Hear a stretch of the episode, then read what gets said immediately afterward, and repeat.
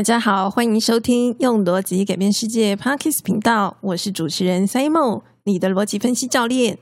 用逻辑改变世界，致力于分享逻辑与科学思维，希望可以帮助大家解决人生中的大小问题，打造自己的美好生活。如果你是一个想要透过思考来解决自己生活难题的人，别忘了订阅这个频道哦。我相信一定可以获得一些对你有用的资讯。最近啊，上班有点忙，然后回到家的时候也都觉得非常的疲惫。那么可能因为上班的时候是很认真的嘛，所以呢，大家就不会想到说，其实我是一个还蛮爱玩的人呢。就像最近出了一个很红的电玩，叫做《博德之门三》，我的老公啊，每天就在玩这个《博德之门》。虽然我非常的想玩，可是呢，总觉得如果一玩啊，就会。可能无法控制，把自己休息的时间跑去打电动了。那这样子不是就会影响我上班的这个嗯，可能精神啊之类的。所以呢，虽然我是一个很爱玩的人，但是我就不太敢玩。想当年二代出的时候，我也觉得没有玩是一件很遗憾的事情呢。结果现在三代出了，我还是不能玩。仔细想想啊，其实在我就是从年轻到现在。这种情况好像发生过了蛮多次的，就是想玩但是不能玩。那么我就会在想啊，到底我要到什么时候才能玩呢？每天辛苦的上班，对不对？好累哦。到底什么时候才可以就是想打电动就打电动这样子？我相信啊，很多人都是希望过着这种随心所欲的生活吧，想干嘛就干嘛。但是呢，仔细想想，我又还没有存到退休金什么的。如果我现在不努力赚钱的话，等到我想要努力的时候，可能就已经没有人要雇佣我了。所以呢，尽管如此，我还是决定在这个时间点，就是先不要玩，好，先少玩一点。其实我从年轻的时候就一直是这样，就是呢，我都会先把事情做完，等到有剩的时间，我才开始玩。毕竟，如果先玩的话，很可能就会觉得，哎呀，无法自拔，然后就不太想做事了呢。就是那个心情很容易受影响。所以，为了避免这种状况，我通常都会先把事情做完。像我啊，其实非常的喜欢看连续剧，反正就是那种戏剧类的嘛，漫画什么的，只要是有故事剧情的，其实我都非常的喜欢。然后呢，以前念书的时候啊。常常为了追剧，可能半夜就不睡觉，就变得睡得很少。可是呢，随着年龄越来越大，开始重视这个睡眠这件事情，觉得自己不能够睡太少。那么看剧这件事情呢，就是会很容易让我怎么讲呢？就是不想要睡觉嘛，就是赶快把它看完。那么为了避免这种状况，我就会尽量少看一点，好，就是努力控制，让自己一定得睡觉。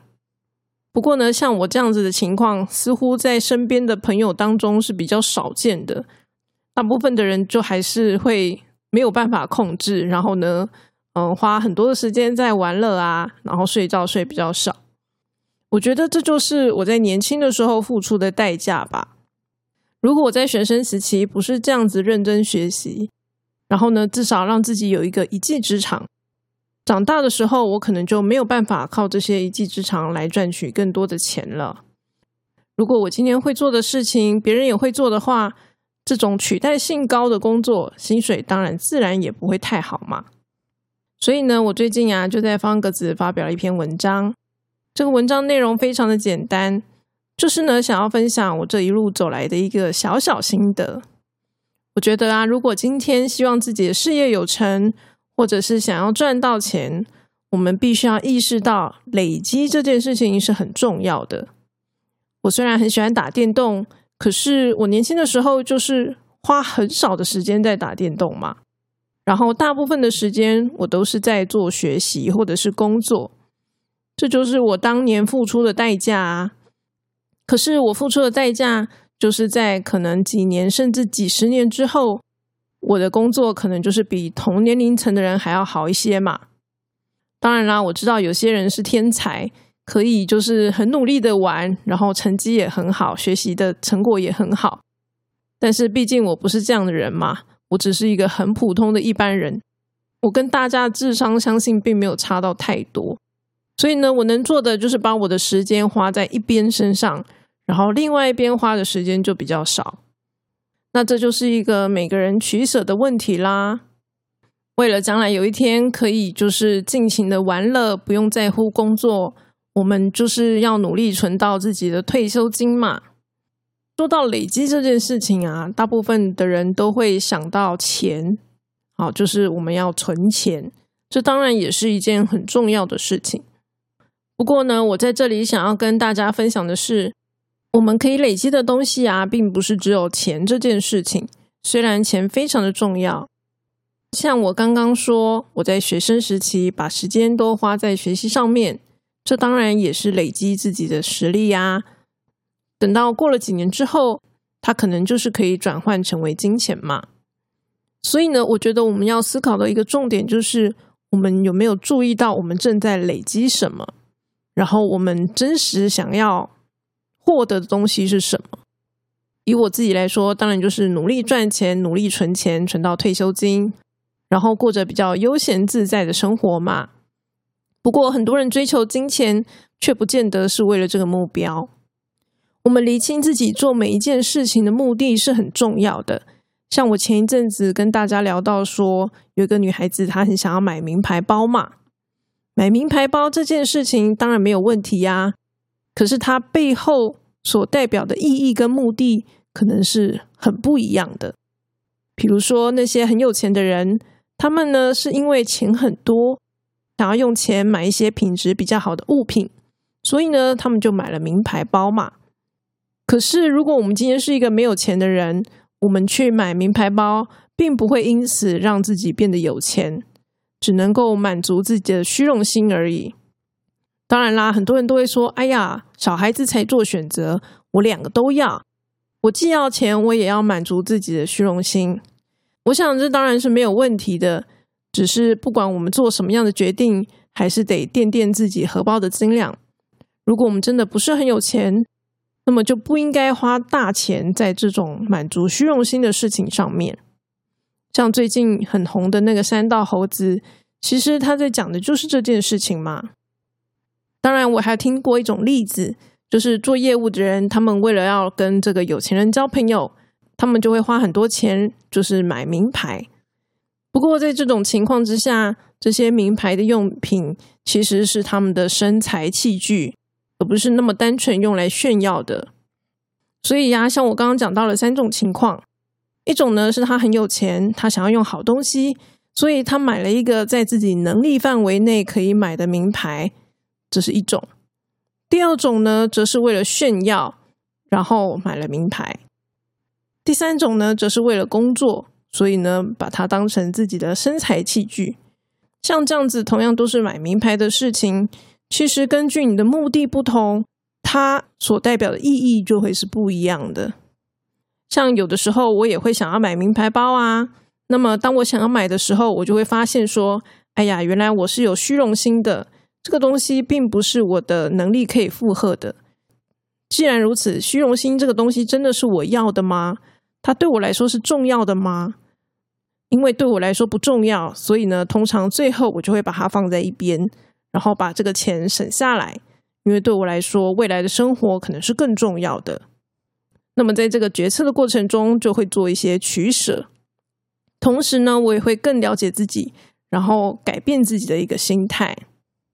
像我刚刚说，我很喜欢玩嘛。现在很多游戏都是需要氪金的，可是氪金除了一时的快乐，好像没有办法留给我们什么其他的东西。所以呢，像这种行为啊，其实它就是一种消耗的行为。我就会尽量减少在这种地方的花费。同样都是花钱，如果我今天花在学习上面，我可以累积自己的能力。做玩乐的事情，通常就只有消耗嘛。不过呢，就像刚刚买名牌包的例子一样，很多时候都是得看情况的。像如果我今天工作就是在娱乐业，我今天就是要做这种跟创意发想有关的事情，可能呢，我去体验这些娱乐、体验这些游戏，就不会是玩乐了。它变成是工作的一部分，所以呢，这种事情并不是说绝对的。好，我现在呢是一般的上班族，然后我就绝对不能玩，并不是这样子的。以我自己来说，我觉得玩电玩这件事情对我是还蛮有收获的。虽然呢，我的工作跟电玩一点关系都没有，可是呢，因为我天生呢是比较死板的类型，所以啊，透过打电玩，我就会觉得，哎，玩游戏让我好像不会那么的死板。像我以前在做研究论文的时候啊，我也是做游戏呢，可见我是多么的喜欢玩啊！而且我是真心相信它对我的影响是好的。可是就算如此，我还是会控制自己花在这个东西上面的时间跟金钱，因为我就不是靠它来工作的嘛。所以呢，我玩游戏当然也是有累积啊，累积了一些游戏经验嘛。可是呢，这个累积对我来说可能没有那么大的用处，至少我没有办法用它来赚钱。所以呢，我就会考虑这个东西不需要太多。如果将来有一天我真的是要靠它赚钱的时候，我再来增加它的累积就行了。简单的说，就是我觉得意识自己累积什么东西是很重要的。当下没有用的东西，并不代表说它不能累积。只是说，可能必须要控制。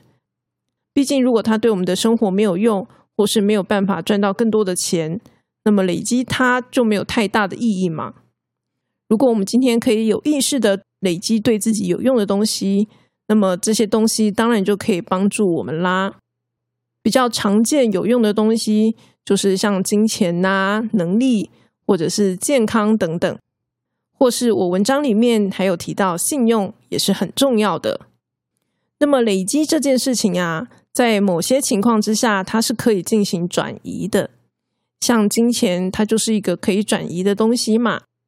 还有一种情况也是很特殊的，比如说我们问到为什么有一些人他们上班工作却不用做事情，在我的经验里面呢，有三种情况，这个员工他就是可以上班，不太需要做事。第一个呢，就是他的后台很硬，他可能是一些皇亲国戚的小孩或者是亲戚等等。那么像这样子的人呢，他拥有的就是所谓的权势嘛，而且啊，这个权势可能不是他自己本身有的，是别人给他的。代表权势这种东西，它是可以转移的。第二种情况呢，是说有一些人他在公司里面做很久了，就是他的年资很长。那么公司呢，可能就不愿意付大笔的退休金啊，或者是资遣费等等。像这样子的人呢，他也是有累积的嘛，他累积的东西叫做年资。不过年资呢，可能就没有办法转移了。第三种情况是说，这个人呢，他过去曾经对这个公司有很大的贡献，公司非常的感谢他，所以呢，现在就是愿意让他工作比较少一点。那么在第三种情况呢，这个人累积的就是所谓的贡献啦。那么像贡献这种东西呀，它算是可以部分转移的吧？就是今天一个对公司很有贡献的人，他如果推荐了一个人来公司上班，那么我相信老板也是会愿意接受他的。所以呢，某种程度贡献也算是可以转移的呢。只是说转移的那个趴数啊，可能就是不会太多这样。那么上班不用工作，其实就是一种自由嘛。不过呢，他显然不是透过金钱累积来换取自由的。今天如果是一个很有钱的人，他根本就不用上班了。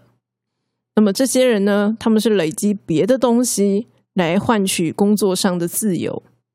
所以呢，从这边我们就可以看得出来，其实自由这件事情啊，真的不见得是要透过金钱的累积才能够取得。